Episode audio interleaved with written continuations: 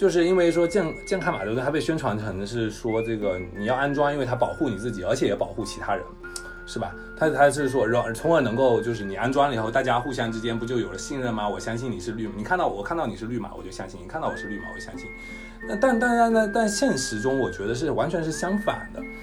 因为什么呢？因为是当你用这种健康码这种监控东西设备的时候，它其实是告诉你说，我为什么需要监控？因为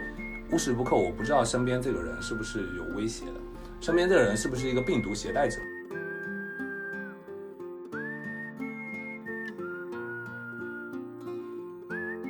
就我自己观察，就也是一种当年游击队战术的体现嘛，就是。集中优势兵力去歼灭敌人，所以这个就是他这种就是运动战，就这种打运动战这种手手法，其实从当年啊革命时期啊就开始去做去有了，呃，包括为什么说中国这种这种管理模式你就很难复制到其他国家，甚至东方东亚，即便你说社会服从性这么高的一些国家地区，它都不可能复制，就是。像这种把党建在连队上的这种传统，从游击队开始就就开始在做，从根据地开始就做。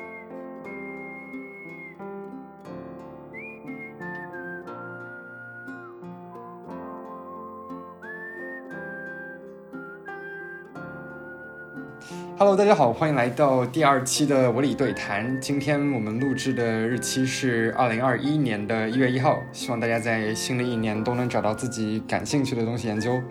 然后啊，在过去的一年当中，我想大家聊的最多的话题可能就是新冠疫情了。新冠疫情无论是对我们的生活、对我们的学习、对我们的出行安排，都有各种非常严重的影响。呃，虽然说疫情到现在为止还没有过去，呃，在中国内地，呃，近些近几个月和近几个星期，呃，也有疫情以零星之势复燃的趋势，但是大家现在都已经呃开始谈论很多疫情之后的世界会是怎样的，啊，包括说呃个人跟国家机器的联系，或者说我们科学技术之间的联系。我们今天请到了两位嘉宾，呃，来与我们一起聊聊。新冠之后，我们如何重新审视国家和社会？我们如何重重新审视科学技术和个体之间的联系？啊，两位要不先自我介绍一下吧？好，大家好，呃，我是康思琴，呃，在香港大学的博士候选人，政治系的博士候选人。然后我的研究方向主要是呃国家能力，然后中国政治。那呃，我是来自香港科技大学社会科学部啊的博士候选人黄庆阳。我自己做的研究领域就是。关于中国安全政治跟技术资本家之间的那个关联，我博士论文是关于这个的啊。嗯，嗯，好的，呃，那我们就从比较宽泛的话题开始聊起吧。我知道，呃，在过去一年的疫情，其实颠覆了我们对于很多呃有关国家能力，还有有关啊不同政体治理呃突发的公共危机的想象。我们在过去可能会觉得说，当美国发生一些天灾人祸。的时候，可能它一个民主的体制，或者说美国非常强大的国家能力，足以应对大规模的疫情。但是今呃今年今年在美国的疫情，包括在欧洲的疫情，啊，完全的打碎了我们有关民主治体或者说有关啊国家能力治理的一些想象。我想问一下两位，呃，在过去的一年当中，就两位自己的观察而言，哪些国家呃在疫呃在应对疫情方面做的比较好？然后这些国家。都有什么共性吗？我呃，当我说共性的时候，我的意思是说他们在政治体制啊，或者说他们在 infrastructure 这个基础基础设施建设建设方面有是有哪些共同的特性？嗯，好，那个其实如果说疫情控制的比较好的话，那就基本上我们看到就是东亚国家，就东亚发展型国家这一块的话，它做的会确实是比较好一些。主要的原因还是在于说。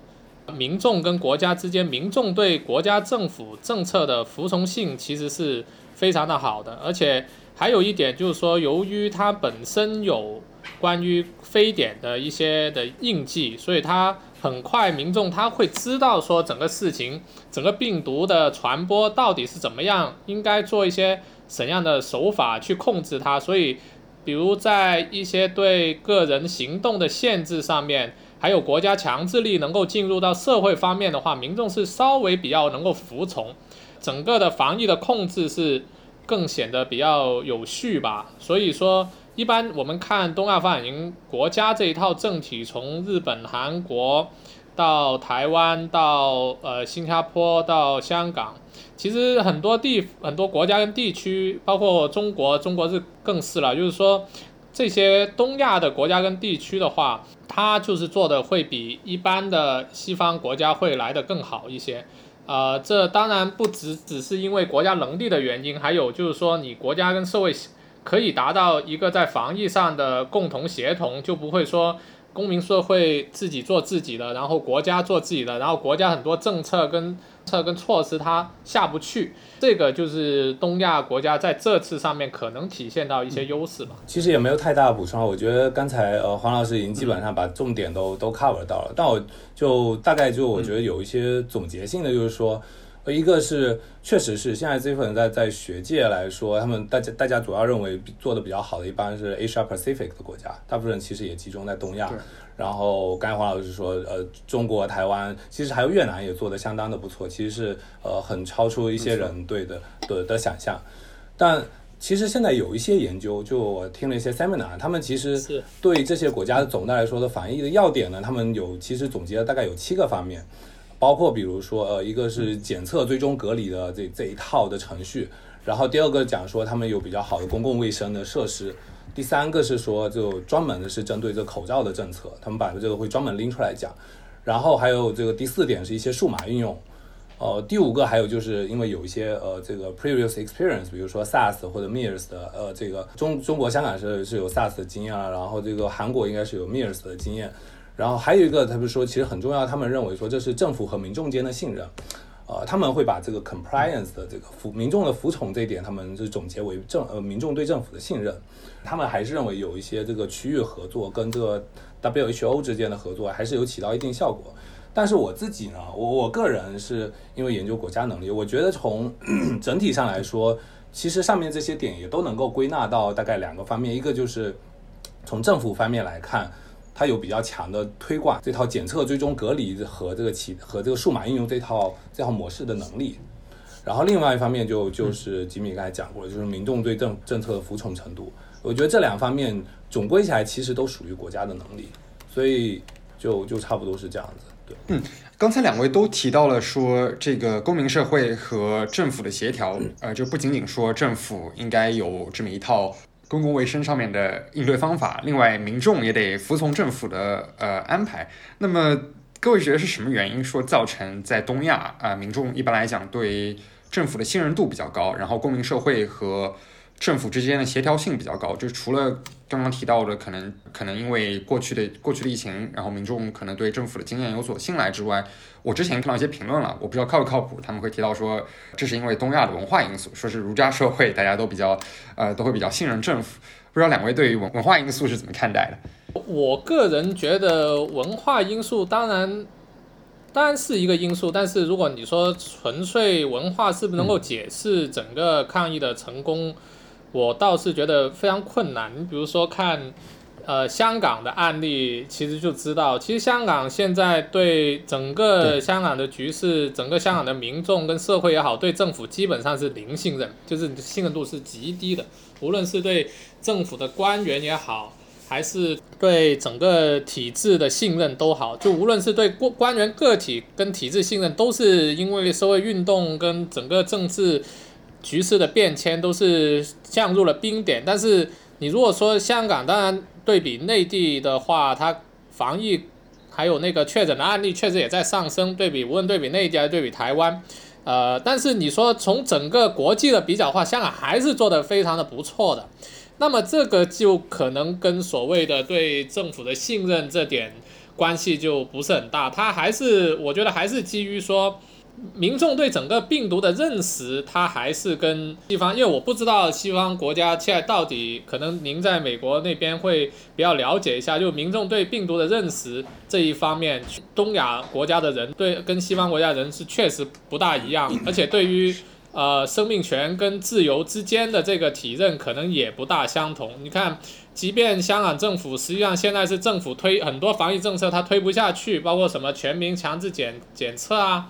呃，包括很多所谓要维持社交距离啊，呃，不要聚聚集啊这种东西，但是民众在起码在戴戴口罩上面非常自觉，在个人卫生上，包括从机构上到组织上，他们对整个消毒跟啊、跟防疫的措施的履履行，还是还是用着很专业的精神才去做。所以它最后还是不是说太糟糕，它还是在一种防疫跟经济发展上面，还是得提提高一种平衡。所以从这这点上看，其实就说明，其实可能文化的因素，呃，未必能够完全的解释到这一点。我不知道那个康哥是怎么看这个事情。啊，然后我觉得吉米刚才说的重重点说的那个呃特别好一点，就是说民众就举的香港的例子，说民众实际上对政府本身的信任，并不能够去解释这整个民众对政策的服从程度，因为这香港政府很明显已经呃这个这个民众的信任破产了。但是我觉得这面很呃，就是我们可以联系到一点这个政治学上面经典的关于这个 political trust，就政治信任这部分文献，他们其实是有做一定的区分的，就是一个一个这个民众他对这个政体的整体的信任和他对这个具体的政策的信任其实是是不同的。就就是我们在香港其实可以看到，民众如果你问他相信不相信政府，相信不相信这特首，他们是相当的不相信，这支持度是相当的低的。但是呢，我记得呃，我看到一些的这个嗯，现在一些 preliminary 的还没有真的出结果的研究，他们又发现香港人民对政府关于抗疫的政策的服从程度相对来说还是相当支持的。所以我们可以就是在这里面可能是有一定的区分，但是这个为什么这个我们称称之为这个 specific trust 这具体政策的这个信任会这么高？那也其实不好说是，也可能一部分原因是因为有一些这个 cultural 的原因，他们对于这个可能卫生方面的政策，或者或者他们对于那个这个香港的某方面这个医疗系统的官僚，这个医疗系统官僚这些体制又又相对比较信任，也都有可能，但是这个还需要更多的研究。但是我们可以就是基本上可以认为说，这个这个对于具体政策的信任还是相当的高的。嗯，哎，我觉得这个点挺有意思的，因为感觉说一开始疫情刚开始的时候，我们之所以，呃，当时我自己在美国，当时我感觉我和我身边人的感受是，呃，大家大家都觉得虽然说特朗普是总统，但是这件事不至于 搞得这么糟。大家三月份三月初的时候，呃，还经常出去玩，觉得说美国当时好像就。几百例、几百例案例，可能是几千例，我我也不是很清楚具体的数字了。但是当时大家的感觉就是说，美国政府应该可以把这件事情给搞定。呃，感觉大家出呃之所以这么想，是因为大家对政府的信任度，大家对政府的公开的透明度，呃是有信心的。但是呃，事实上疫情发生后，大家会发现说，呃，大家对于政府政策的服从度其实是并没有这么高的。比方讲，我当时记得。呃，武汉出了这个封城措施之后，呃，包括 Vox 啊，包括《经济学人》等这些呃西方主流杂志，呃，都发文说，呃，这个封城这种 lockdown 这种非常夸张的，呃，他们说这个所谓的 draconian measures 这些。呃，非常夸张、非常可呃非常可怕、带有威权主义色彩的这些政策来讲，对于防治疫情根本是没有用的。所以说，当当人们在美国开始说说起封城，或者说说起这些大规模的隔呃居家隔离等等措施的时候，大家感觉不服的心理还是很强，因为大家似乎对于呃人身自由，大家对于呃不戴口罩的自由，还是有很强的执念。这似乎跟不同不同社会的呃评价体系，或者说他们自己的价值体系有关。我不知道两位是怎么看这种呃不同社会不同社会当中不同的价值体系对于防疫政策成功与否的联系。其其实我觉得有一点呃蛮有意思就是，我想可能跟这个所谓的文化什么社会压力是有很大关系，就是在。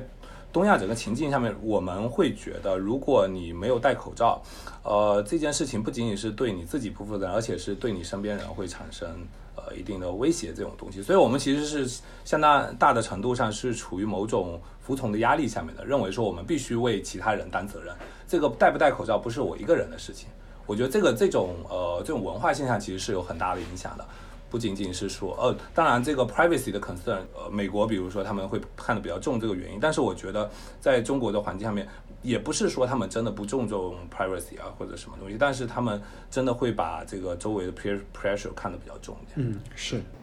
我赞同康哥这个讲法，就是说，而且还有呃很重要的一点。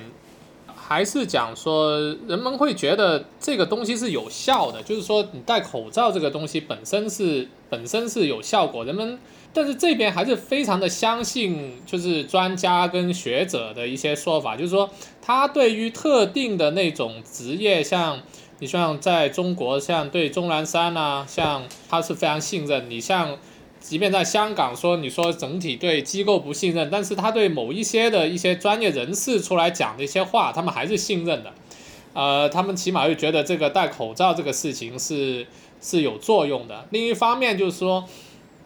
可能集体主义这个确实是在这一方面会，无论你在日本也好，在韩国也好，它还是有，还是就是有这个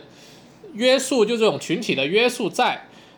呃，另外一点就是，尤其对，比如说刚刚您提到这个关于 lockdown 的问题，但是如果我们只是不从这种政治体制的一些区别来看。如果只是从就是一开始的话，我确实觉得西方在报道呃中国包括东亚一些措施上面，它确实还是带有一种非专业的眼光去看待这种关于对疫情处理的一些做法，因为实际上包括这种封城啊，还有这个就是保持这种严格的社交距离啊，包括这个对特定。呃，并特定群体进行追踪，还有一个集呃集体的隔离，呃，这种其实从传统历史上的这个公共防疫上，就是一种非常可靠的一个政策来的。就是你从专业的防控上，你确实是要做到这些，只是说你在某不同的政治体制底下来做做这个事情，有不一样的难度。你看中国可能就推的像东，包括东国、东亚这些，它推的就确实比较顺利一些。你在呃，即便你在现在现在当西方国家的疫情非常严重了，实际上我们看到他们一样还是你不得不都回到采取这种一定的 lockdown 跟宵禁的政策来，不然你就根本没有办法隔绝这个病毒的传播。所以这个呃，就是一开始这个情况就导致说，由于我不知道有没有这个因素在，就你批评这头是这种威权主义或者极权主义做法，但以至于当他们采取这种做法的时候，就有点呃投鼠忌器的一种意思在，就是在呃西方发达国家里面，对，对，我就补一句吧，应该说就是媒体在讨论疫情控制的时候，他们就面面对的是两个两两个主要的因素，一个是个人权利的考量，一个是就是疫情控制的效率的考量。但其实媒体真的在讨论的时候，我们可以看到，它大部分都是注重在权个人权利的考量上面。其实不仅仅是针对那个威权国家，比如像中国，当然对中国的讨论是最多。但其实我看到一些关于呃对韩国的讨论的时候，他们一样也是会会批评这个韩韩国的这个控，呃，他们有一定的这个禁足的这个控制的时候，也是呃 violate the private 呃 freedom。啊，对，是感觉他们报道韩国的时候，还要对韩国这个大规模追踪，呃，通过这个手机啊，通过特某某款特定的应用追踪这件事情，也感觉有一定的怀疑情绪。对，但其实我我现在想到，其实在美国，当然还还有一方面的考量，就是说过去几十年右翼对于所谓这个引号科学的污名化，啊，我们看到很多共和党政客。呃，无论是在气候变化，无论是在堕胎问题，无论是在现在的疫情问题上面，呃，对，只要你提到科学这两个字，他们都是自然的持怀疑态度。这可能是整个右翼在过去几十年源源不断的已经把这个所谓的科学，或者说把呃，在这个在这个例子里是把医学都已经给污名化了。啊，当然的话是，当然我们这关于这个可以再另外再再开一集博客，呃，讲一讲这个美国 美国右翼和科学之间的联系。对，那我们把这个问题再拉回到呃中国吧。嗯，我想呃两位可不可以介绍一下呃中国目前的呃最新的抗疫抗疫措施？呃，就是包括说一开始从分成到后来用健康码，到现在又在提什么网格化治网格化治理，两位可不可以给我们梳理一下啊？中国的抗疫措施是如何一步步演化的？呃，整个中国呃的抗疫的话，我觉得确实它一开始从十二月到一月那段时间的话，它是呃非常手忙脚乱的，就是它本身整一个。呃，从 SARS 建立起来的这种公共卫生防疫的一个整个汇报机制，它是你不能说处于瘫痪，但它处于一种反应非常不灵敏的状态，这跟整个中国这种呃对上负责体制很有关系，就是你很难在那个时刻，地方政府的官员可以说去做一些很重大的决定，它整一个官僚系统它有一种呃非常反应非常迟缓的一个状态，那么等到说他真正决定钟南山。他讲说，呃，需要进行封城的操作，然后国家决定封城了以后，那他整个就进整个状态又不一样。就是说，你按照本身的那种官僚体制运作的话，它确实一开始它不能从一种非常常规化的治理手段，它没有办法去处理，包括早期的对于信息的封锁也好，对于整个病毒。的隐瞒这种方面也好，就是它是确实是客观存在，但是它一旦整个国家进入一种动员体制以后，它的反应就非常的迅速，包括整全全部的 lock down，然后包括在社区里面去所有的人的行为进行管控，比如说一开始就是你大家的送菜啊这一方面这种东西，就是你大家全部把人运运在呃。呃，关在关在小区里面，然后只靠志愿者跟其他人去送菜，他整个就进入了一种完全的一种啊动员体制里面。然后这种暂时的动员状态，它确实非常有效，而且有几点可以达到中国这种要中国这种说法是，中国的供应链它确实在这几年的基础设施建设跟这个物流的建设里面，它确实搭配的是比较完善。就是你虽然也出现了一些，呃，比如说你价格肉肉菜价格，因为在特殊的情况上变高这种情况，但是在整体的供应上是不成问题的，呃，包括对一些外卖啊、快递啊这种，当时的一靠这种民间这种非正式的一些流动性的工人，他在帮整个中国去梳理整一个的。当时在暂时状态的物物流供应，因物流供应上其实是做的非常不错。这其实是这几年来它整个基础设施，无论是数据基础设施建设，还是整个物流链建设的一个一个一个一个成果。这其实也是国家权力的一呃国家能力建设一部分。还有包括就是说一开始它在口罩跟医疗设备上的供应，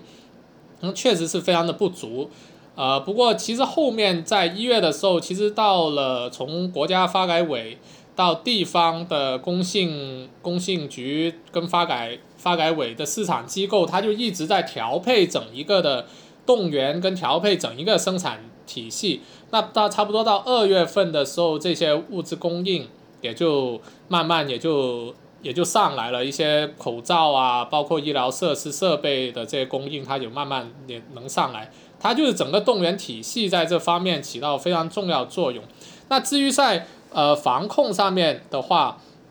比如说刚刚提到的健康码，这其实也是，其实这也是一种政商协同的一个一一个合作的成果。你比如说，你很多地方的健康码，它其实都是不同的这种啊数据公司、互联网公司或者说物联网公司去帮忙搭建的，呃。然后通过这种健康码，其实这些是数据公司一方面说服务抗疫，一方面也是说希望进入疫情之后的这种电子政务的市场。健康码这一点，那确实就是整个防疫上，它确实也起到了一定的效果。还有接着就是说，即到了大概三月份开始说要重启经济的时候，呃，也有很多这种。呃，这种技术企业，它要帮助，比如说厂房啊，呃，工业园呐，还有这种不同的这种复工复产的机构，它要做这种关于健康的检测跟跟人群的管控，它其实也是发展了不同的一些技术去帮助这些地方去去开始复工复产，所以整个显示出一种政治跟商业力量这种协同，是我自己。在现在我自己写自己博士论文之后，也关注这一块的东西。从一开始的话，像健康码这些数据，其实是分割在不同的地区政府里面，比如说你广州有广州的码，北京有北京码，上海有上海的码。到后面的话，现在有这个全国的行程行程码，那这个就已经是一体化了。就国务院从国务院上面去做了一个呃联合三大运营公司啊，加上呃网通，好像是网通院还是哪个机构，反正他们做了这个全国大数据的行程码。那实际上这种。全国的这种个人的大数据，就是在健康行程上面的大数据，它已经是处于一个联通的状态。实际上，这一次的疫情有一个很重要一点，它确实又开启了一块数字经济的一个加速了中国推数字经济的一个一个议程。无论从产品的调配啊、网购啊、外卖啊，包括。这一块到后面的疫情防控，它整个又接续着整个疫情，它从五六月份开始，就各个地方政府都推了这个很重要的数数字基础设施建设这一块的议程，也就是说，所谓现在五 G 啊、新基建这一块东西，所以它甚至就在这个疫情中，它产生了另外一种，呃，经济的经济的效应。这其实就大概就是中国现在的一个防疫的情况，也包括现在为止，由于基层已经完全适应了，就待会可能我们会讨论一下这个弊端的问题。但现在你确实说，中他中国基层政府他完全适应了这一块，随时进入动员状态的一一个模式。你看，就是你一一有一些的确诊案例，它整个就可以做一个小规模的一个一个 lockdown 或者一个小规模的对人群进行这个追踪。呃，然后把这个疫情很快的就控制下来，你可以很迅速的做，呃，小面积的呃全民检测，或者一些对社区的小面积的一些 lockdown，就是它整一个体制，由于它已经是进入战时状态，它就非常的灵敏，它现在反应的非常的灵敏，但这会带来很多的一些比较基层工作人员的疲惫啊这种东西，不过这个就待会我们再说，但如果你说从防疫的角度上看。那这套东西它确实现在运作的是非常的有效率，而且民众也非常的服从，就这样子啊。其实也没什么补充的，因为我想就是就是就是吉米刚才说的，其实最重要的中国抗疫模式背后最重要的成功的重点就是它能够用运动式治理，它能够很快的在在这异常状态下从常规化治理，迅速的，就是可能就是呃。一个星期或者是两个星期以内，你可能我们可以看到，从呃一月二十号开始，可能一两个星期以内，它就转向了这个运动式治理，而且它建立这个呃运动式治理所需要的这个协调机构的速度是效率是非常高的，而且传播的非常的快，从各个城市一下子就全部建立起来了。我觉得这个就是呃这个才是中国就是能够中国这个中国这个 case 上面它能够成功最重要的因素。对，没错，刚。刚才两位都提到了所呃所谓的运动式治理，呃，刚才两位都提到了，就是呃在漫长的这个疫情过程当中，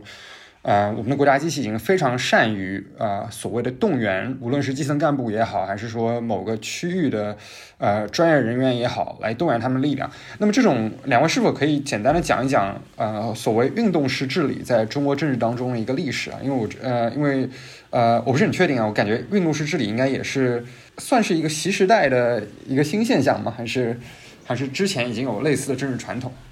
我刚好就是之前因为呃研究这个中国扫黑除恶的时候，对 运动式治理的那个有一点点的了解。就是经常一般人我们我们一般人来讲，我们听到说运动的时候，在中国听到运动的时候，我们很多人就联想到是毛时代的运动。那其实是这样子的，就毛时代运动是一个自下而上的运动，它是由这个最高的领导人发动，但是实际上是由最下层的人民开始开始动员起来，然后从而去冲击这个官僚体系。但是呢，在这个改革后的这种运动，这个是很受这个党的这个担担忧的，因为他们担心会去复现这个头三十年的一个为这个这个这个状况。所以实际上在改革之后呢，我们。这个这个七八年改革之后，我们所讨论运动式治理，大部分讲的是一个自上而下的运动。然后周雪光老师是装对于这个中国的这个治理逻辑的这本书呢，他讲了说，这个运动式治理其实是在中国是对常规式治理一个很很好的补充，一个很经常经常被用来作为这个应对一些呃异常状况，或者说是很难以推动的一些很难以推动的这个政策的一些处理手段，就用运动式治理。它一般是通过就我们讲的自上而下，它有几种呃一一般这种自上而下的这种这种运动呢，一般是要从顶端从呃中央层面开始建立这种协调小组或者一个工作小组，然后再把这个工作小组复制到各个不同的层级，从而由这个小组来来承担这个把中央所布置的任务细化，然后具体化，把这把这个目标变成呃 KPI 的形式，然后让下一级又能够再进一步的去实现。这种这这套模式已经非常的熟练了，所以说我刚才说这个呃在疫情出现以后，在在很短的时间内，他们就可以把这个抗疫的模式从上往下呃这个这个运用起来，然后然后在横面横切面上也可以把不同的部门全部都纳入到这个小组里面去，然后进行协调。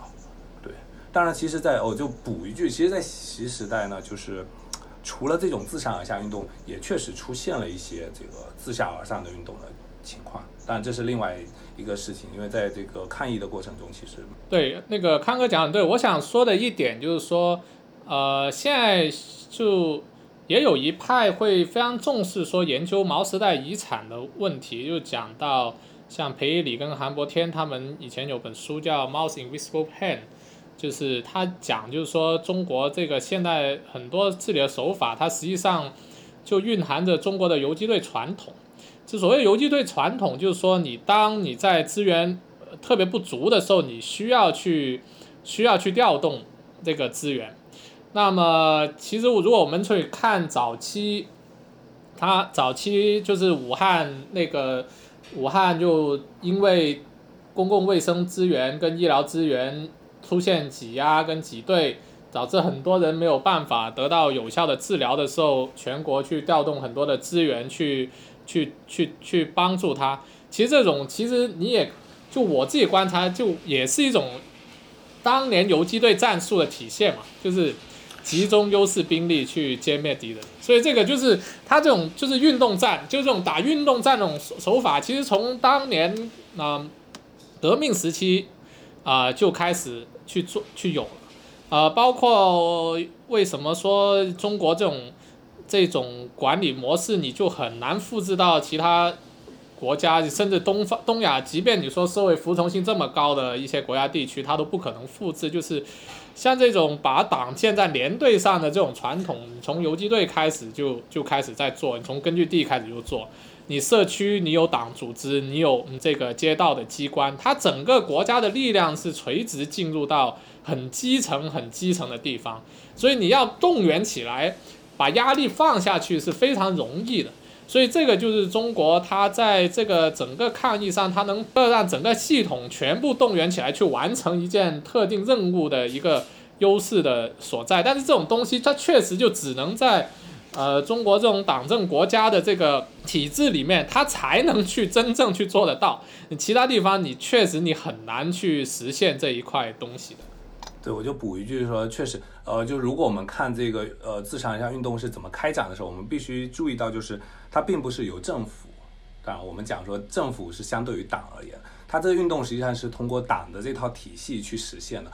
政府只是附加在这个以党为体系的这个骨架上面，然后去开展任务，去执行任务的。对，然后刚刚我们讲了这个呃所谓的动员能力，呃，在中国的政治传统啊、呃，然后我刚刚注意到两位其实提到还有一点，就是关于中国为什么呃防疫这么成功，就是科技呃科技企业参与呃参与治理科技企业来监控公民社会，来监控你的行踪的啊、呃、这么一个过程。我想问一下两位，就是中国的科技企科技企业是如何被呃政府吸纳到这个监控系统里面来的？呃，这跟比方讲中国之前发生的一些群体性事件也好，或者说一些呃恐怖袭击也好，是否有关系？是这些零八零九年的一些事件是否促使了中国政府去打造一个更加全面的、更加无往不漏的这么一个监控体系？然后这么一个监控体系现在在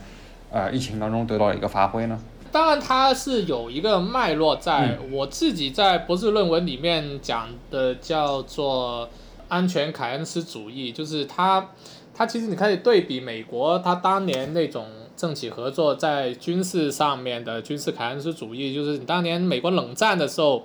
你包括到后面九幺幺一样的，就是军事跟军事企业、军工企业跟政府之间的那种共谋跟协作的关系。其实可以看到，其实中国你说推大规模的这种电子监控，其实也是从受到了九幺幺的一些启发，然后包括后面伦敦地铁爆炸案的启发，就是说发现这个确实是个问题，就是恐怖恐怖主义后面乃至到后面我们知道昆明的火车站，然后到啊。到七五到新疆，呃，到呃叫西藏，反正有很多事件，它都是加快就整个电子监控的一个建设。那一开始这种电子监控，它只在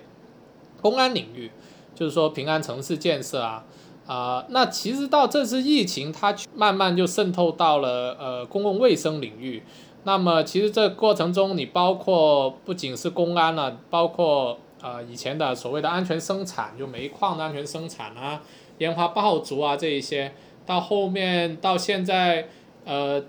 呃，习近平提出总体安全观之后，现在生态安全也是个安全，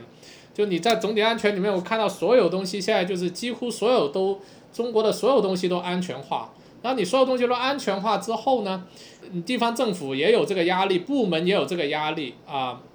而且你当时在零八年金融危机以后，他地政府确实也有大量的这个财政，去可以去去购买这一套企业的这个服务。基本上现在企业跟政府其实也并不是说政府去吸纳，很多时候是企业主动在迎合，因为你有这种安全需求，我就企业因为我有我的牟利的要求，我就去跟你去做。所以有时候很多时候。并不是说政府找企业或者企业找政府的一个问题，它其实，它其实是一种相互塑造的。就是你像呃云南，云南他们当时搭那个大数据防疫平台的时候，是云南省政府他自己跑去跑去找找浪潮集团去帮他们做。像其实像这个包括健康码也好。其实背后很多时候就是这种大的互联网企业，像呃阿里啊，跟腾讯他们做自身的健康码，它其实他们也有一个想进入，通过这一点去进入未来这个数字政务的一个需要，因为它可以跟可以跟政府寻求一定的合作。就是你看到浪潮的那个情况是云南省去找上浪潮，但像一开始像杭州推健康码的时候是。阿里他自己本身在做这个实验，包括深圳也是，他自己想去推，推完之后政府觉得这个有用，他就拿出来。而且这不仅是这种情况，就很多地方都是的。呃，一些很小的一些，比如说产业园区，当时复工复产的时候，很多都是他自己企业去研究这个红外测温啊，加电子监控相结合一套手段，然后再去游说政府说，哎，你来，呃，买我的设备这样子。但是这种种这样的一种情况，嗯，所以它其实一种双是一种双向依赖的关系，呃，这是我自己对于整个发展一些观察了。然后我呃刚刚才我记得小钟有有一部分的问题，其实是说这个呃像什么呃奥运啊，然后昆明火车案啊这些这些关键的这些节点是如何影响了这个政府的政府考量的？那我觉得其实嗯问题应该是这样，就是说。推进监控能力很早以来已经是这个中国政府的重点议程之一了。它你可以追溯到九十年代开始，它已经是有这种考虑了啊。但然后这些这些关键事件呢，我觉得认为说他们如何改变了他们政府的考量，不如说他们实际上是一个用来一个推进器，他们是借这个机会，呃，对对，在全国推行这个监控的这些设备产生了很大的推动力。因为这里又涉及到就是如何这个这个用运动的方式，因为这些 emergency 这些这些呃危机状态，其实都是一个政府进行政治动员、进行大规模政治动员的一个机会。就我们可以举一个例子，就看奥运吧。就是在奥运的时候，好像说奥运会只是在主要是在北京做，是吧？但实际是，当然这个北京他们当时当然是做了做了很多，比如说什么，呃，他们到时奥运安保什么建什么四张网啊，又用了又又设增设了非常多摄像头啊什么的。但是我们必须注意到，就是并不仅仅这件事情只发生在这个增强奥运安保这件事情，并不止在北京。但有一些这个奥运会的项目在，比如说在青岛，他们那个好像是帆船赛还是什么的，青岛就有因为帆船赛原因，他们也也投资建了这个，我记得他们什么投资了五千万元啊，建了一千多个社会这个什么探头什么的。但是即使是没有，很多城市都没有这个参与奥运自己的项目，但他们也做了很多奥运安保的关系，因为当时这个所谓的安保已经不仅仅是北京奥运会保证这个这个。呃，这的顺利进行了，而是保证在全国范围内都必须是一个安全的状态，以达到这个就是以体现出中国的非常安全的这么这么一个状态。像比如说，我们看看当时广州在零八年这一年，我查了一下数据，零八年一年呢，它就建了十四万个视频监控点，在此之前，整个广州都只有十万个，就是它零八年这一年它 double 了还不止。然后比如说这个。呃浙江呃有一些城市，它就开始在零八年，为了以这个呃什么奥运安全为名义，就开始在公交车上面安装这个监控车辆呃的这个这个也是视频监控头了。然后还有一些，比如说杭州，他就用了那个什么，他说他学习了这个北京奥运安保用的什么数字巡访策略啊，什么呃数字巡对巡视策略啊，什么这种方式。所以实际上我们看到这件呃每一个这个这个呃危危机状态都是。中国用了一定都可以运用一定的这个运动式的策略，把这个呃监控的这套方式给推广到全国去。对，所以对这个安本，他就说你每一次这种所谓例外状态的出现嘛，就它可以令国家趁机有可能去延伸这个国家权力的这个触角。这个东西其实呃，如果不从政体来讲，从它几乎是国家它必必然会发生的一种情况，包括九一一以后，美国爱国者法案，对它一推出之后，它对关于对个人对个人的监控，以及对 FBI、CIA，然后对对于公民以反恐名义对公民进行监察，这个就是变成常态化。那中国也是这样子的，中国基本上，呃，我自己的一个。也个观察跟康哥是类似的，就是说，你比如说，他基本都是通过办会，就很多时候除了常规性的，像平安城市建设，从以前平安城市一开始是三幺幺的试点，然后到慢慢就是全国要推第二批、第第一批、第二批、第三批的这个城市摄像头联网这一个工程去建设，常规的公安系统的建设以外。我们也可以看到，就每次办大会，你不是说全运会啊、亚运会啊、大运会啊，然后呃世博会啊，就是每个城市，它在办会的时候，它都会将这一套呃安保安全作为一道呃基础设施建设，然后去推广，并且你不是从地铁就很明显了，你可以看到每次这个地铁的安检，它一推出都是因为要办会。办会，然后就开始说，呃，大家要去做地铁安检。那么地铁安检的话，其实它也是通过这种，呃，一种特殊的状态去 train 大家对于整个就这种 surveillance 这种监视这种行动的这种服从嘛。其实这次疫情也是一样嘛。其实慢慢大家可能服从了之后，很多东西会常态化，这个不得而知，这个可能还得观察。但是你起码从地铁安检上都是通每一次的这种办会之后。他就把它常态化了，唯一没有常态化的，好像就广州，就是从一零年亚运的时候没有常态化，但是后面后面也常态化了，是那一年财富论坛，财富论坛一开始说那个呃习近平要下来嘛，然后大家就去做这个这个东西，后来虽然他没下来，就没有去到到过来广州这边参加财富论坛，但是也把这一套东西常态化。但你说地铁安检本身有没有这个效益，其实也没什么太大的效益的。但是它就是通过这种、这种、这种特殊的节点的事件，然后把这个东西就慢慢、慢慢渗透到社会。嗯，对，我觉得说不管是其实是威权政府还是呃民主政府，其实国家他们都是愿意就是有更强的这种的。我们可以说某种程度上这是叫做呃 coercive power，但是国家都都是希望有越强的这种原能力越好。但是我我觉得就是好像我们刚才一直在说，哎，这个西方国家跟中国还没什么区别，大家都想做这件事。我其实其实就这是我其实我自己论文里面讨论的一个东西，就是最大的区别，呃，并不在于说国家想不想要做这件事，而是在于这个社会能不能 balance 国家去做这件事情。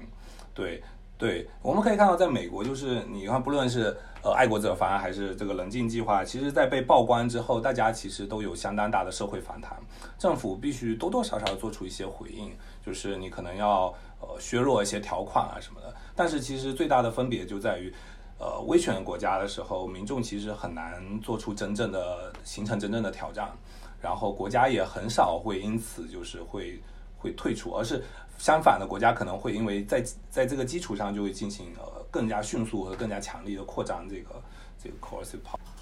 是，哎，这其实让我就想到说健康码，呃，这个东西，我们知道一开始健康码是应该是在杭州先先由阿里得到推广。然后后来，呃，在深圳的时候，腾讯也有推广。呃，我其实挺好奇，就是说，呃，健康码，呃，这样这种啊，就是相当于是说是由呃大企业、大的科技企业来代行一部分的呃公共社会责任，啊，这样一种机制是如何在全国范围内得到呃在很短的时间内一下子被铺开来？我我是这么看的，就是，嗯。就就是因为你现在其实它其实就是为什么能够推的很重要的原因是基层官僚他需要有一种执行的标准，就是他不知道我到底云因在这个防疫的过程中，因为他有上面的压力，他现在因为防疫变成了一个政治任务以后，你如果没有办法去去做好这件事情的话，会丢乌纱帽的嘛。就是但是你在中国这种环境下。什么标准去证明你这个人是可以可以通过，不可以通过呢？你是没有一个没有一个标准。那么其实就是说，健康码你绿的也好，绿码、黄码、红码，它就给他们提供了一个可供执行的标准。所以这就是为什么基层官僚就是地方政府就这么喜欢用这个呃这个东西的原因嘛。就是说，因为它其实它相当于把整一个评判我防疫做得好跟不好，或者我防疫到底合理不合理，它就给了就交给了技术，然后其实最后就是技术公司我有码，哎，你只能够证明你这个人是可以通行的这样子，嗯，它实际上就把这种公共安全治理这也治理，它就转变成技术问题啊，然后你是绿码的让你过，没这个码的我就把你。把你遣返或者把你那个那个进行隔离这样子，它实际上实际上就是把所有的这种东西就完全交给去技术，这就是为什么它能够推广的原因，因为只有它在中国现行这种体制下，只有它能够给官员提供一个可供行政政策政策执行的一套标准，我是这么看。我我很同意黄老师说的这个东西，就。健康码，如果我们真的从它的防控角度来面说，它其实还是蛮有争议的。因为在港大有个金东彦教授，然后他在他在在访谈里面有提到说，就如果隐形传播链条比较多的话，那么绿码其实并不真的表示安全，它它实际效果是很折很有折扣的。当然，如果你是说一个支持者，他会说不计社会成本的话，多多少少有点用。对，那然后在中，然后我我觉得是这样，就是地方政府对健康码的考量其实。不论实际效果如何，它它就是像吉米刚才说的，说它实际上有很强的这在政绩上来说，它有很强的 signaling effect，就这个符号效用。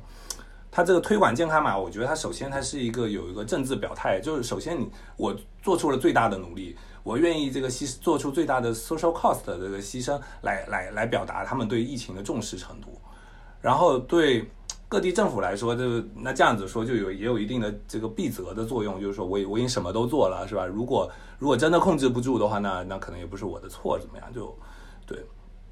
然后另外一方面，稍微积极一点说，健康码也是一种，我觉得对于他们复工复产，我记得这个之前我跟黄老师有讨论，就。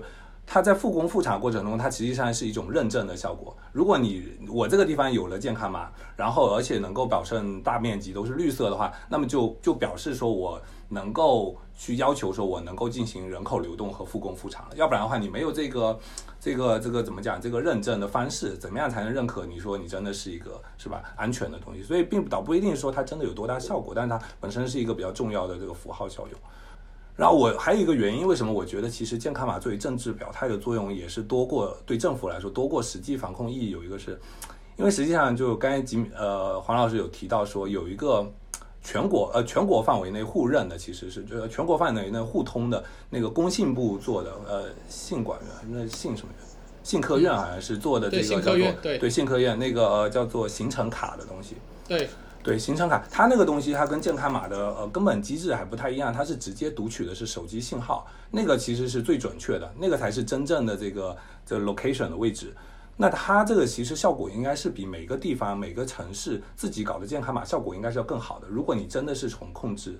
呃这个这个这个接触来说的话，但实际上我们看到各地哈就实行的过程中，他们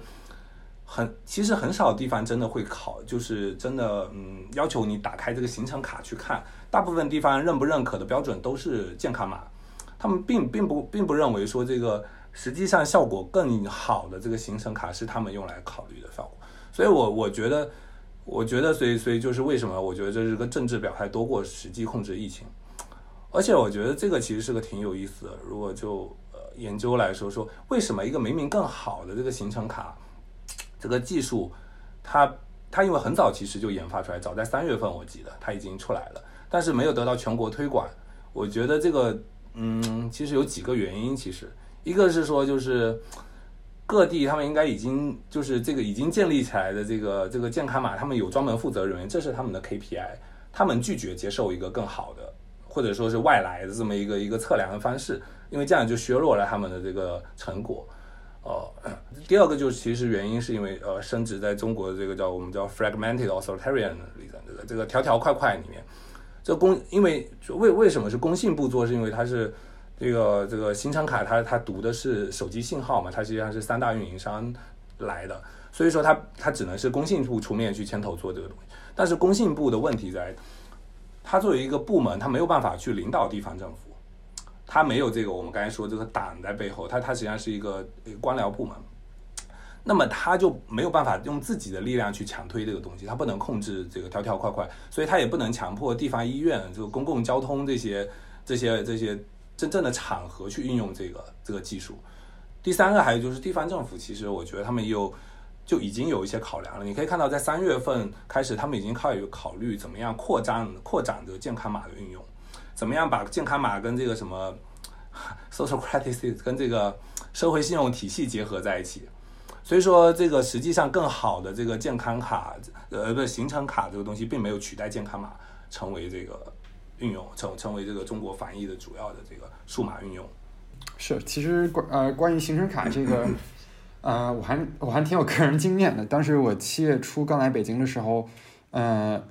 北京的健北京的健康宝得用你自己的微信手机号注册，但当时我只有美美国的手机号，然后怎么样都注册不了，然后我就把这个我就只能用这个工信部的行程卡，然后我把行程卡给了我当时租住公寓的那个保安看，然后他就拒绝不呃坚决不认，说必须出示这个呃北京健康宝呃才能给你进这栋楼，然后坚决不收这个行程卡，导致我第一天来北京晚上差点没地方睡。然后，但是七月初，然后北京疫情最呃有点紧张，当时应该有二三十例感染吧。当时是呃哪儿来着？就是北京南边，当时有个市场有有疫情的爆发，然后查的都非常严啊。对，然后就这就引到我下一个 想问的问题，就其实我们会发现这个健康宝这个制度是就非常有弹性的感觉，就是无论是在时间维度上还是在空间维度上，在时间维度上，比方讲说。呃，你一个城市有没有疫情，就会决定说它的健健康宝它的应用程度可能是完全不一样的。比方讲说，北京健康宝它有一个扫码登记的功能，如果你去一些写字楼或者说你进一些商场的话，你得扫一下一个这个写字楼或者那个商场特有的二维码，然后把你自己的行程信信息给登记上去。但是在大部分情况下，在北京没有疫情的时候，也就是说可能是在十二月之前，然后七呃。八月之后的时这段时间里面，就基本上不会有人要求你去扫码登记这个这个这个码。但是现在北京出了出了，就是大概是在上周吧，然后出了几例疫情之后，现在呃现在在三里屯商场里面都是每个商场都已经围起了栏杆，你要进这个商场的话，你就必须得先扫这个健康呃先扫这个行程登记啊才能才能进去啊。然后这是时间上的不同，然后空间上的不同，然后。呃，我自己的感个人感觉是，不同的地方政府对于健康宝的设计和应用是相差是非常大的。比方讲，嗯，我自己是浙江人，然后我自己回回家的时候就觉得健康宝这就就感觉是个完全不存在的东西，根本不会有人看你健康宝，人不太会有人关心这是什么这什么东西。就除了说我当时刚从美国回来，我社区的人会问我会问我说这个健康宝呃它有没有变色，变成绿色之外，其他情况下在我生活中基本上没有用过健康宝这个东西。但是在北京这个呃北京健康宝使用率就非常高。然后去天津使用率就会更加高。天津天津的情况是，上次我去看一个朋友，然后他们地铁站地铁站每个站台前面会要求你扫呃要要求你去扫这个码登记，然后民众的服从率其实也挺高的。然后进便利店便利店要登记，这个呃这个机制跟这个北京的还有一些不同。这这天津的话，的确是他们嗯。呃，感觉他们大部分时刻都在查这个，无论有没有疫情，然后大家遵从率都还挺高的，所以就感觉说这个健康码这个整个体制是一个，并不是铁板一块的这么一个机制，它内部的复杂性、它内部的多元性都是非常高的，所以，所以所以对，所以其实就是刚刚回到康师那个问题啊，就其实其实我们是可以有一种更好的，有一种。更加呃，有一种更加的这这么一种选项在那儿，是是一个全国范围内，而且可能科技更先进的这么一选项，但地方政府还是出于各种各样的原因，呃，去选择不同的机制，所以我我还挺好奇，就是为什么会不同的地方政府，呃，在不同的时间内会有不同的呃，会有不同的政策。我觉得这个东西其实跟地几个原因嘛，跟地方的这个这个领导人的 motivation 有很大关系。嗯，一个就是他是否就有那么的关心这个。这方面的政策，像比如说，其实像北京，嗯，因为是作为首都，所以说在很多方面它都会特别的，因为当然这整个中央机构都在里面，所以它会特别紧张。但天津的话。之前我记得我们好像在群里面也有讨论过，说天津为什么呢？是吧？但但也有可能一部分原因是因为这个书记，天津曾经有发生过，对对对，我们说书记的原因。但另外一方面也可能是因为天津天津在疫情初期确实有爆发过几次好像比较难搞的事情。我印象中有一次非常深刻，好像说是有一个人去了商场，结果最后天津。在全市就是捞，嗯，排查了九千多个人，这个这么一个事情，所以天津，但是在一些地方可能实际上他并没有真的面对过很比较严重的威胁的话，那些地方也可能会比较松散。我觉得这些都有关系，但是很明显跟这个呃这个政府领导人个人 的这个 incentive 也也是有关系的。对我我完全同意康斯的看法，就是说要看某些地方吧，因为因为其实我们自己可能在城市。待的比较多，那城市的话，它在呃，你如果它的行政能力强的话，它实际上有些很多城市，它很愿意去做这个事情，就是它整个机就就是看领导人的意志，而且这领导人意志得还有分，第第一分就是说，他是不是在政治上视防疫作为一个重心，然后去压底层呃底底下人去做。那如果有一些地方，它可能在经济希望经济跟这个防疫有有所平衡，或者它比较重视经济的话，那它可能未必在这方面会会去下很大的功夫。那么，这是城市政府而言。看，如果我们走到如果到中国的农村地区更基层的地区，基本上就这种完全就不用的，就是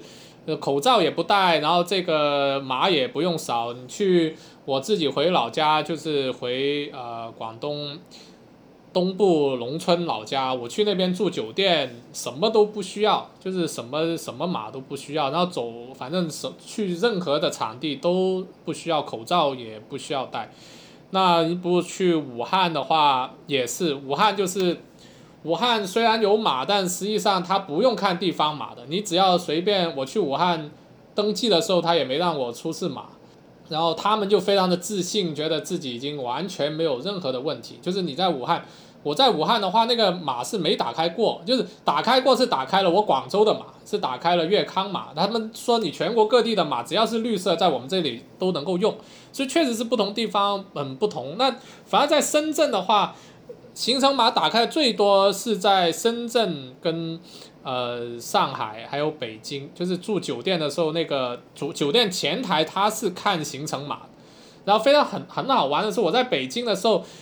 保安在门口，就是社区保安在门口的时候查的是健康宝，但是我到酒店前台登记的时候，他是要出示行程码，就不是健那个健康宝，所以就是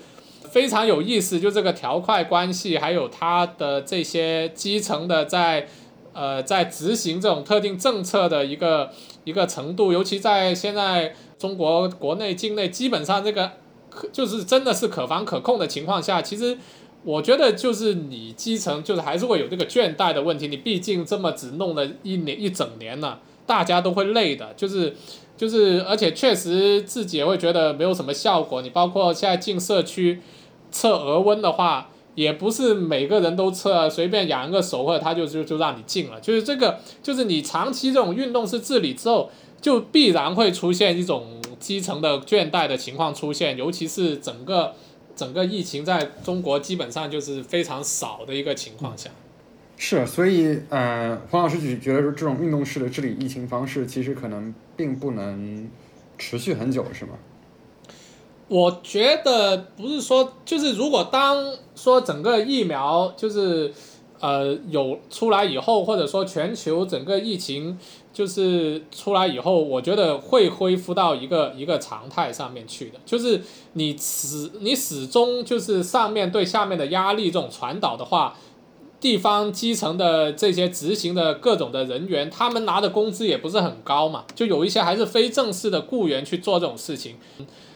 他不会有很大的精力跟你维持整一套这种体制的运作的，对。关键是因为运动式治理经常是 attach 了这个额外的工作分量在上面，它实际上是打是很多时候是加在你常规治理之上，然后还要做额外的工作，所以对基层造成的这个呃这个压力，工作压力其实是很大的，所以很很少有运动式治理能够长期的维持下去。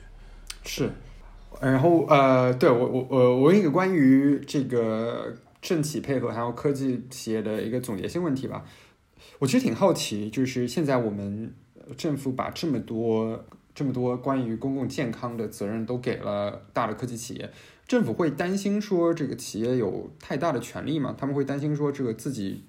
掌控啊这些关键技术的能力并没有达到他们的预期吗？他们并不能完全的掌控啊科技企业吗？啊，我觉得不会，就是。就是它还是一种呃相互依存的关系，就是就是很多时候基本上你一个地方的政务大数据平台也好，或者说你现在以前是做防疫平台，现在慢慢现在开始做大数据的城市综合治理平台啊、社区综合治理平台啊、产业园区的平台，它最后目的是服务于。政府领导的，就是你这个算法怎么设，然后你到底重视怎么弄，其实完全就是看领导。如果你这个领导本身不喜欢这套东西的话，我就喜欢文件对文件，我也不需要电子 OA，那那可能就是另外一套弄法。只是说现在，自从这个呃习近平。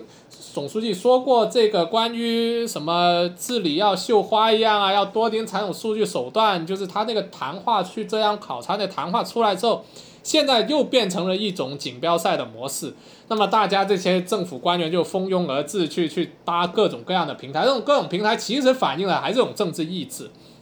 那么，呃，他确实，其实我自己接触的话，其实。他们没有想过这个问题，就是现在你把这个技术给我，我用就好。而且你实际上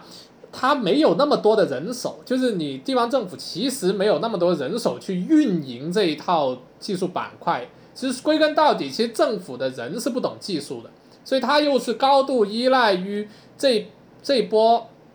呃，这波企业派人手去放一些放一些。呃，工作人员去帮他们运作整个大数据的平台，然后去分析这些东西。只是在这个过程中，他们会不会担心呢？呃，他们，我觉得现在他们还没有考虑到这 这方面的事情。就是，而且，而且企从站在企业角度上来讲的话，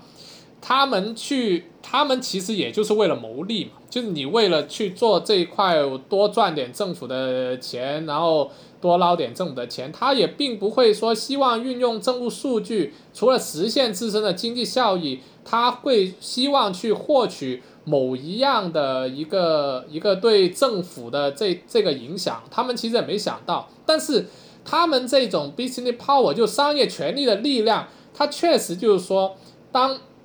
因为政府缺技术，政府的人不懂技术，所以他们就又拥就这当面有个张力在，就他们只能依靠说这些科技企业去给他们去做。那么科技企业它在这方面，它就有它的它自己依靠它的技术能力，它确实对政府有很大的这个影响力，但是这种影响力并不对于整个体制或者怎么样有一个很大的挑战，对。对，我同意，就是黄老师说，这最重要的一点是，呃，现在我们在中国其实也还没有看到，呃，暂时其实比较少看到有哪一个这种。巨大的平台企业或者科技企业，它产生了一些对政府管制造成了影响的这么一个一个现象，所以他们还没有对此针对产生什么什么大的动作。对，而且就是之前有一些呃，对，之前有可能有一些小的，一些腾讯之前因为腾讯手游上面一些什么事情，但是呃。还有还有，包括最近阿里说这个这呃这个这个事情是吧？但我们可以看到，这个政府其实就他们手头的工具已经能够非常有效的对这些呃大的平台企业产生产生影响，他们很容易就可以把他们进行控制。所以暂时来说，我看不到有什么就是他们好担心的，特别要担心的东。对他对整个政权，就是这种科技企业也好，他不会对政权构成挑战，但是。它可能会对一些政府的行为就是会有所扭曲，这个可能是尤其在地方政府上，这些平台企业也好，科技企业也好，它的游说能力或者它在本身在地方上面，呃，提供税收啊、就业啊各个方面对政呃对政府这种呃电呃这种数字治理能力的提升各方面都有很重大的影响，但这种影响它本质上并不挑战。呃，政政治体制，但是它可能会有一些扭曲，比如说，呃，比如说，反正就是一些共，就是政企方面的共谋啊、腐败啊，或者说是呃操纵政府的、操纵一些行政的力量，对自己竞争对手进行打压，就是他们可能会有这方面的东西，但是本质上它不会对，暂时来说没有看到他们，比如说运用他们所掌握的大量的政府数据介入到。政治政治人物之间，或者说在政治人物之间晋升之间的斗争啊、竞争啊这种情况，或者说对政政治人物进行抹黑，就是没有这种，就是你依靠他本身的这种数据能力跟技术能力介入到政争上面的情况的话，其实本质上并没有对政权构成很大的挑战。暂时暂时来看的话。对呃，我们刚才讲了很多关于呃运动式治理，还有关于呃科技企业在呃今天中国政治当中的一些问呃一些作用呃的讨论。然后呃，但其实我觉得我们聊了这么多，非常讽刺的一点是，呃，即使呃现在中国国家能力非常非常强，我们有非常多的呃动员的手段，然后我们的政治力量下呃也深深的扎根到了每呃基层的方方面面。呃，我们的中国企呃科技企业也和政府有很强的合作，呃，尤其是在监控这一方面。但是在武汉的最初期，在十二月底一月份的时候，呃，纵然可能武汉有很好政企之间的互动，纵然说，呃，这个武汉也有什么智智慧城市啊等等一些呃等等一些打造，但是似乎呃这一切本应阻止疫情的呃手段都没有发挥都没有发挥出来。我呃，我不知道两位对于这样呃这种讽刺的现象是怎么看待？其实我觉得这就是，就是一开始这个黄老师说，他常规中国的其实常规治理的能力，对于这些呃异常状况能力，并不一定是那么完善的。嗯，这因为因为在这武汉疫情出现的初期，其实我们知道，应该说疫情的初期，实际上已经有非常多的信号。这显示，呃，这个通到武汉政府啊，甚至通到中央，说已经已经出现了一些 emergency 了，但是却没有造造成地方政府做出相应的反应。这个这个问题实际上最终的就是在于说，地方政府他这个领导人并没有对对，并不想要或者没有能够对对这个事情重要性产生认识，或者他不想管之类的，所以他没有做出反应。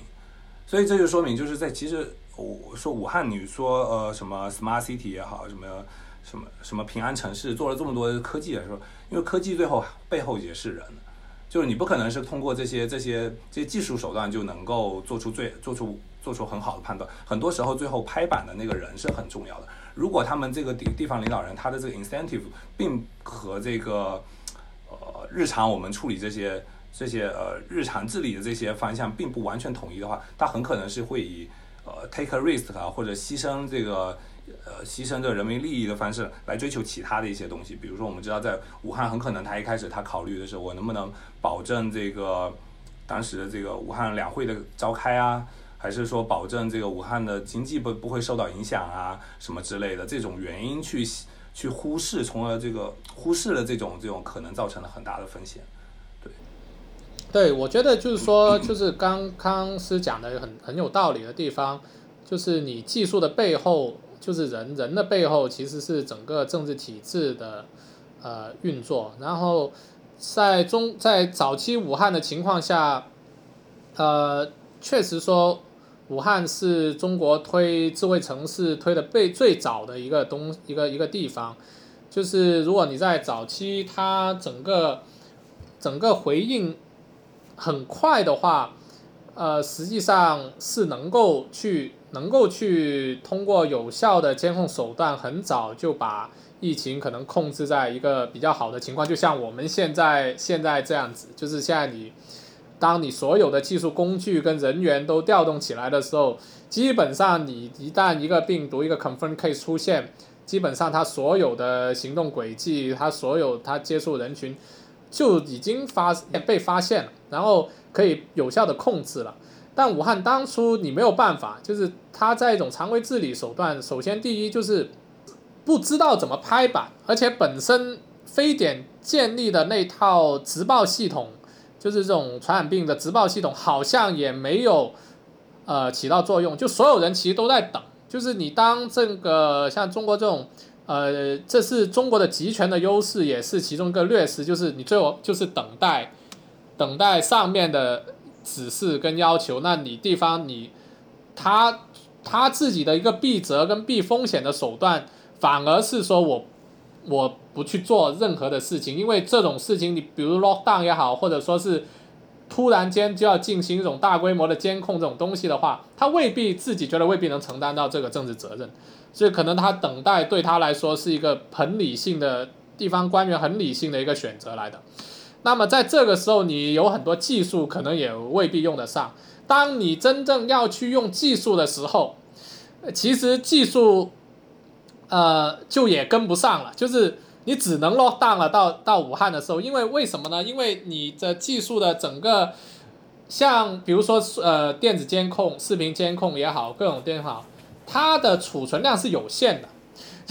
就是你你的储存量很有限，你再想去追踪回十一月或者十二月初的时候发生什么情况，你在一月份的时候就已经非常难了，就你只能去进行这种很传统的这种。呃，就是说，所谓对非常有 software 形式的这种，对这种整体的一个停一个一个一个 lockdown 的政策才有可能，就是这种技术的精准的去追踪的这种手段，在一个已经有这么多案例的情况就已经不行了。但是如果你在十二月刚开始的话，或者一个一一周，它还是可以。但你在一月初的时候或一月初的时候，你再进行这个，你。整个技术也也做不到，你是是有这个技术，但是你的数据储存量已经已经不足以去把以前的那些数据可能也被洗掉了或者怎么样，就没有办法去做了。所以它有两方面问题，你到一月的时候技术呃用不上，技术可能技术上面也无法使用。二就是一开始它整个常规治理的系统它没有起到作用，对，是呃。所以，呃，两位觉得，假设有下一次疫情，或者说假设有下一次这种突发性的公共事件，啊，对于可能对于这些地方官员来讲，他们最理性的选择还是等待。如果政治体制，如果说整个政治机器的运转逻辑不呃不变的话，嗯，不呃，我不知道两位对于这样的想法怎么看？我觉得，如果是这这个有一个呃，我就是好像是就好像 PTSD 一样的。这个如果是，如果是很快的，明年或者后年这两三年内又发生一个类似的事情哈，我相信他们这些官员都还记着这件事情啊，他们会很快的做出反应。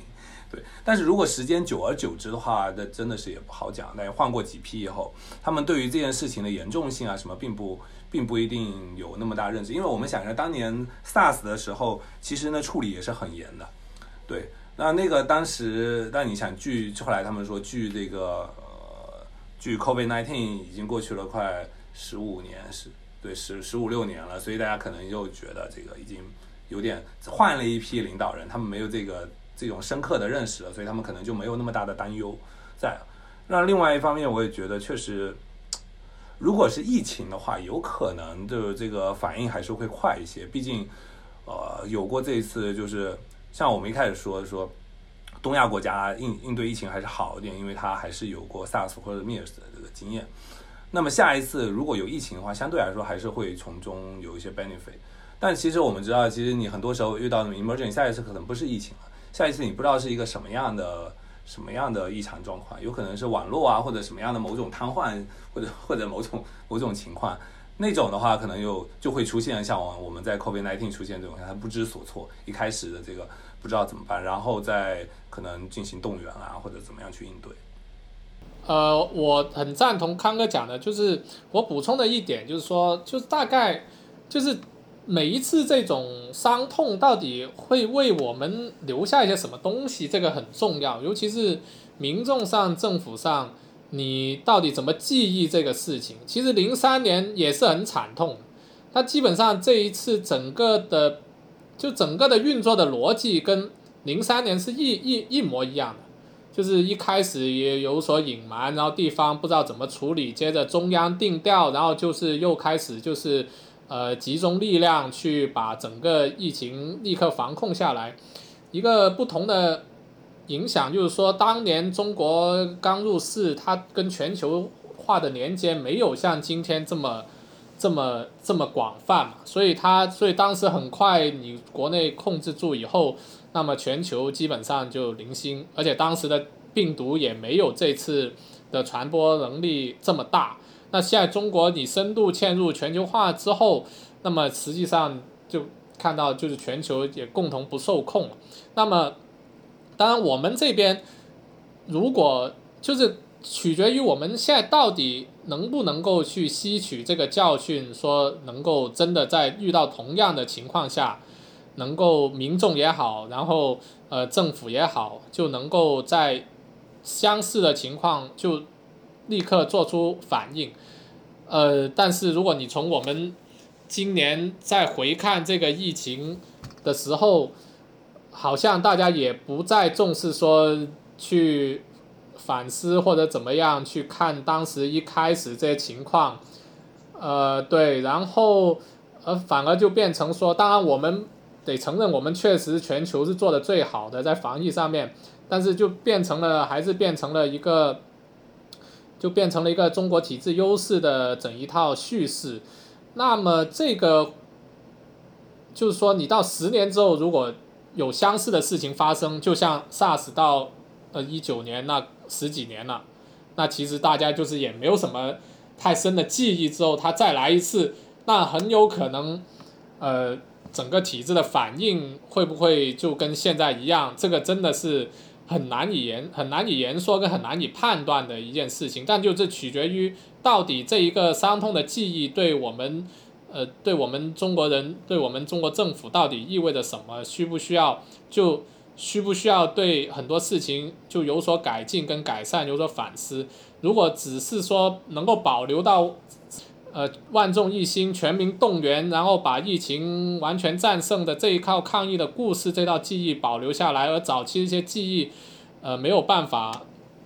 没有办法进行很好的一个提炼跟反思的话，那很有可能会再来再来一次。所以我觉得真的是这样，而且很可能结果就是就是没有什么反思，因为现在整个叙事都是中国是成功的。所以没有如没有任何的理由或者必要去进行反，而且如果从结果来看，呃，这一趟折腾对于整个 regime 来说其实是非常积极的。如果我们从这个对，所以对对，因为我去武汉做调研，就感受到武汉我接触到武汉的人，可能我因为我接触到人不是当时就是受影响的，可能是他们受影响的只是当时 lock down 的时候被隔离啊，然后有一段就是很就是关在家里的日子的那一波人，就没有接触到一些患者的家属或者怎么样。那一帮人的话，已经没有感觉，已经恢复的非常的快，就已经对当时的伤痛。就已经并不是觉得很大的问题，觉得自己是做出了很必要的牺牲，而且确实现在成果非常的好，哎，现在他们非常的自信，就觉得现在武汉如果再来一次的话，根本没有问题，我们已经很有经验，我们已经完全，呃，完全可以应付得了，所以这也是我去武汉就很惊讶，说，哎，这个原本来的一个地方，反而是在看马、看健康码这个最松的，而且民众真的是对。整个体制的信任度跟那个拥护度是最高的，呃，一个，反正我接触到的武汉人人给我的感觉就是这样。我之前我们有一个小型的 survey，结果也也很 surprise。感觉我的个人经验也是这样，感觉可能呃，一月末李文亮去世的时候，那时候是感觉大家最愤怒，然后大家觉得最要完的时候，但是可能就过了半个月，甚至可可能半个月一个月左右就。整个叙事就完全被逆转了，整个叙事就变成我们的体制是多么成功，我们这个 政府是多么给力，然后成功的治理了疫情，然后感觉，呃，我自己家人也有在武汉，然后呃，然后包括我呃我自己朋友有些当时在疫情比较严呃疫情比较严重的地区，但是大家那时候一月份的惊恐和焦虑，到后来都烟消云散，变成了现在对政府的感激，这还挺的确是还挺。感觉是二零二零二零年最令人印象深刻的一个政治现象嘛，就是，就感觉一开始大家都都还觉得这很要完，然后一开始觉得美国什么事都不会有，欧洲什么事都不会有，但结果最后完全颠倒了过来。所以两位觉得未来会怎么样呢？就是疫情留下来的一些东西，包括健康码啊，或者说是呃无时不刻都在的监控，这会。呃，这会为政政府以后的呃，将这个国家的 coercive power 伸到更多的角落，提供怎么样的契机呢？其实我觉得吧，其实其实我我有一点关于健康码的东西，我很我想了一阵子，但我觉得真的可以讨论一下，就是很多人都觉得说这健康码实际上是，呃，大家觉得健康码，如果你是从这个促进疫情啊，这个帮助监控疫情什么，还是都非常积极角角角度去讲这个东西。然后其实其实我觉得在健康码这上面有一个，嗯，就是应该这么说，就回头说，就是说这个关于监控来说，传统的监控研究，他们研究那个人人对人的那个监控是是研究很多的，那个包括德纳粹的那个斯泰呃不是不是纳粹错错东德的那个斯塔西的那个监控体系，他们认为说那种人对人的监控是会损害人际信任的，但是呢，我们现在用这种呃健康码啊什么这种监控。包括摄像头这种监控，用数码监控其实是是好的多的，不太会这个伤害到这个人际信任这方面。但其实，在思考健康码的时候，我思考越多越觉得，其实它是有可能会伤害人际信任的。它其实上是一个很负面的东西，就是因为说健健康码对不对？它被宣传成是说这个你要安装，因为它保护你自己，而且也保护其他人。是吧？他他是说，让从而能够就是你安装了以后，大家互相之间不就有了信任吗？我相信你是绿，你看到我看到你是绿码，我就相信你看到我是绿码，我相信。那但但但但但现实中，我觉得是完全是相反的。因为什么呢？因为是当你用这种健康码这种监控东西设备的时候，它其实是告诉你说，我为什么需要监控？因为无时不刻我不知道身边这个人是不是有威胁的。身边这个人是不是一个病毒携带者？就这个健康码给你的感觉是这样子，因为边上的人可能所有人都可能是一个病毒携带，所以我才需要这个东西。更糟糕的是什么？是因为实际上你并不真的接触到那个人的数据，是吧？所有的这些数据都存储在都存储在这个云端，呃，简单说就是实际上只有政府才知道。所以说那种信任是变成健康码把一种人和人之间的信任转化成人对政府的信任。所有的监控的效果都是变成了你把你的政、你的信任对人和人的信任全部让渡给了政府，所以，所以这对就是说，这种在疫情下面或者说任任何时候，你只能去信任政府。他剥夺这种人和人之间本身这种可能 community level 的一些一些一些这种的一些这种有机的东西。所以，所以，所以说，所以说，我觉得就是这种健康码这种监控工具，其实它的影响其实是很很深远的，它对整个。呃，社群里面的这个的这个状态是有很很深远。我不知道黄老师还有什么别的想讲，这个只是我一个就是就只是突然想讲的一个东西，我觉得这东西想了，这让我我想到前几天我朋友他他呃在社交媒体上发了一张图片，是呃在北京的临近胡同里面，就是电线杆上写了非常大的五个字。健康码不得呃不是七个字，我的 这数学 都不会说。那个七个字上面写着“健康码不得人心”，然后啊、就是用这个这油漆笔写上去的。然后你去北京的街头走上的话，你会看到很多类似的这种涂鸦，就是说现在防疫政策非常不得人心。但我也不知道现在现在民意到底会是怎么样。对，我觉得呃，这次疫情的话很，就是对中国来说很重要的一点就是它，就其实他并没有动用很多的强，就是真正像军队啊、警察啊这种力量，他就能实现，就是依靠技术管控跟基层的一些人力啊，像下层的干部啊、一些党员呐、然后。呃，网格员啊，社区工作者、志愿者，他依依靠这一块东西，他就把实现了呃城市的停一在有些地方是实现城市的整个 lockdown，有些地方就是一些特定区域的人群管控。那么就是这就这一点上，它确实是非常，就是跟很多你包括很多不一样的地方，就是它是用很软性的。呃，强制性的力量去去实现的，尤其在这个技术的一些加持上，呃，因为吉登斯就讲说，你当你这个国家监控的话，它会成为一些公民跟为了自己权利然后进行斗争嘛，这就是就是就是有一个关于对监控权，就是你国家的行政力量的的监控力去扩展的时候，那民众为了保护自身权利。它就有个 negotiation 的一个过程，但实际上你看到中国在疫情之后，大家呃并也不也不需要 negotiation 了，现在就也不需要跟国家在协商这一块，他很自觉的就接受了这一套的理念，他也不需要你国家跟社会之间存在一些什么样的一些一些协调这样子。那么就是现在，其实到底这个公共权力可以利用技术下沉到一个什么地方，它就完全取决于这个官僚的自主性，他怎想怎么做。因为你现在我们的社会其实完全是缺乏这种，就缺已经完全缺乏对国家依靠技术监控去渗透社会的一个抵抗的一个能力。但是最后到底对这个。意味着什么？我真的，我现在也很也不知道，因为我自己现在在做一些后疫情时代一些，它城市我观察一下它城市治理的这个东西，它实际上就是，它把那个算法直接植入到了这个系统之后，它实际上把决策的权利就全部让渡给了算法，然后基本上现在如果你在一些综合性的这些城市治理的大数据系统里面。去看的话，你基本上就变成了发包，就是它这个系统负责发包，然后你基层的这些工作人员你就负责帮忙去解决这个问题。那实际上它是压缩了以前一些呃基层官僚对社会进行保护或者说一些非正式的协调的空间的。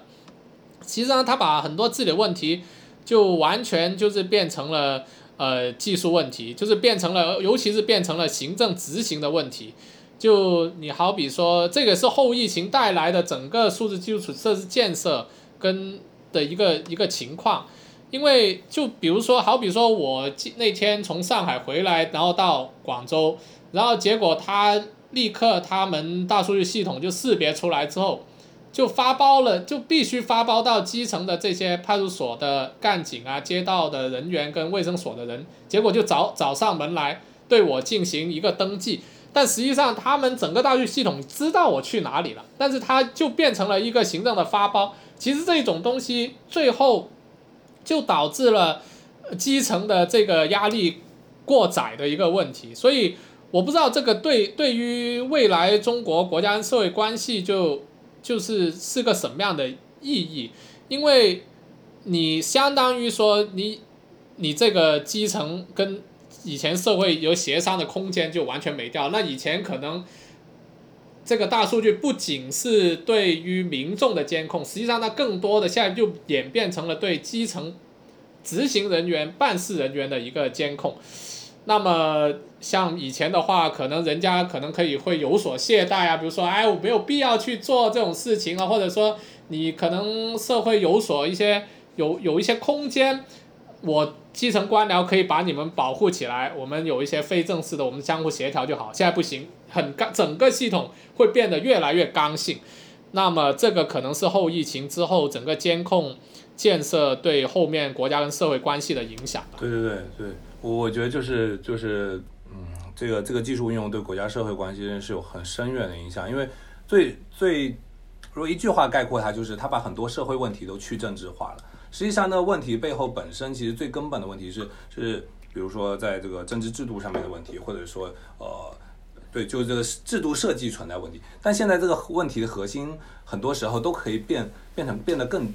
低层，这个这个社会或者民众所面对第一层这个这个问题，第一层问题就是什么？是是算法的问题，他们想要的是如何去改变这个算法，而不是去去讨论算法真正体现的某些是这个政治意志或者政治过程的这个东西。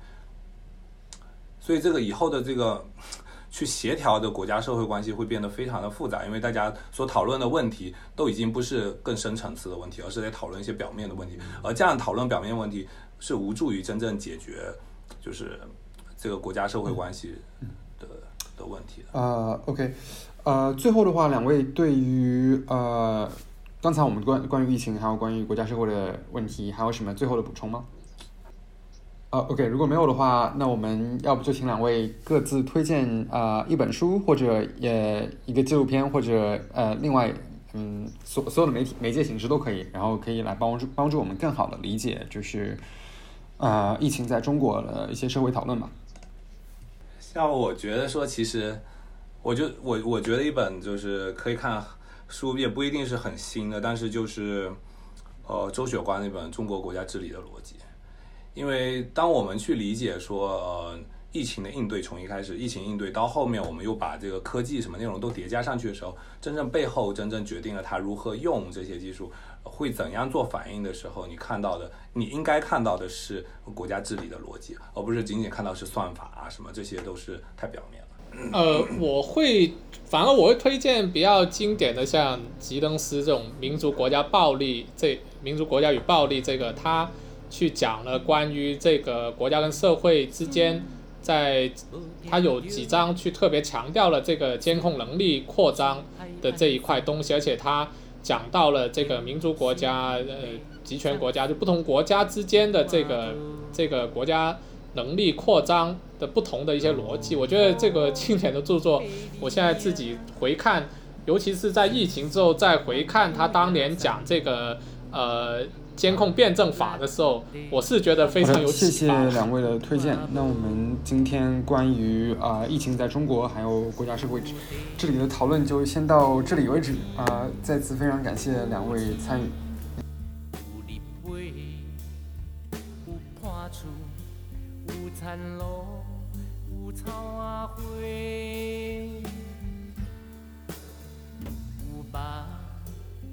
有有片有字，有一心情意，有知己。如梦幻，如泡。